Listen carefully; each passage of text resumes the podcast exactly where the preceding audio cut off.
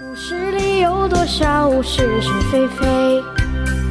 故事里有多少非非是？《侍卫官杂记》作者宋乔，由事了播讲。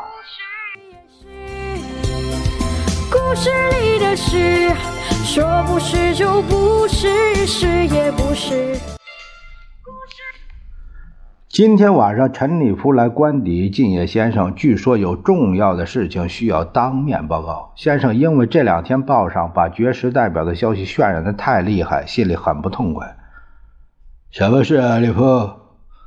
呃，关于怎样处理那些绝代的事情，我和厉生、红蓝友已经商量过一个妥善的办法。呃，他们两个马上就也就来了。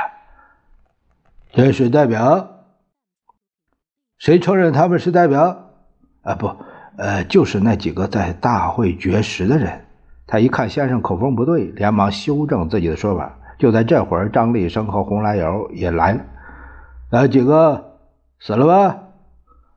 报告主席，死不了。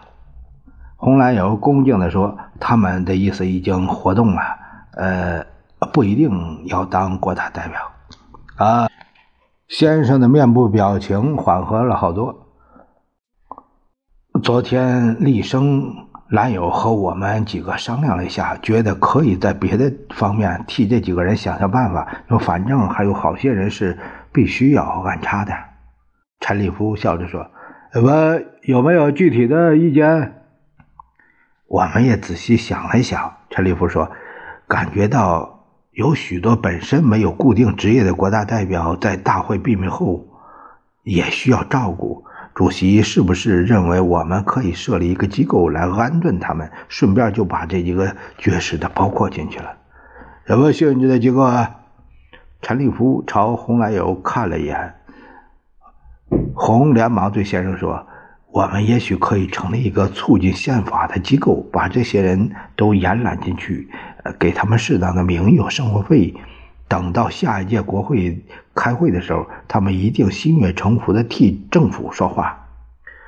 我们想出这个机构的名称了没有啊？看样子先生是赞成这个办法。如果主席核准，我们就定名为宪政促进会。委员的数目多少可以有弹性。张立生说：“先生点点头。”那些主要分子，我们可以给他以委员的名义；至于次要的，让他们当当专门委员或者是专员就够了。红蓝友也在一旁建议：“那就这样办好了。怎样组织和设立这个促进会，交给你们三个人全盘负责。”是，三个人异口同声。啊，还有几个绝食的，是不是可以让他们先去国大旁听？看着办好了。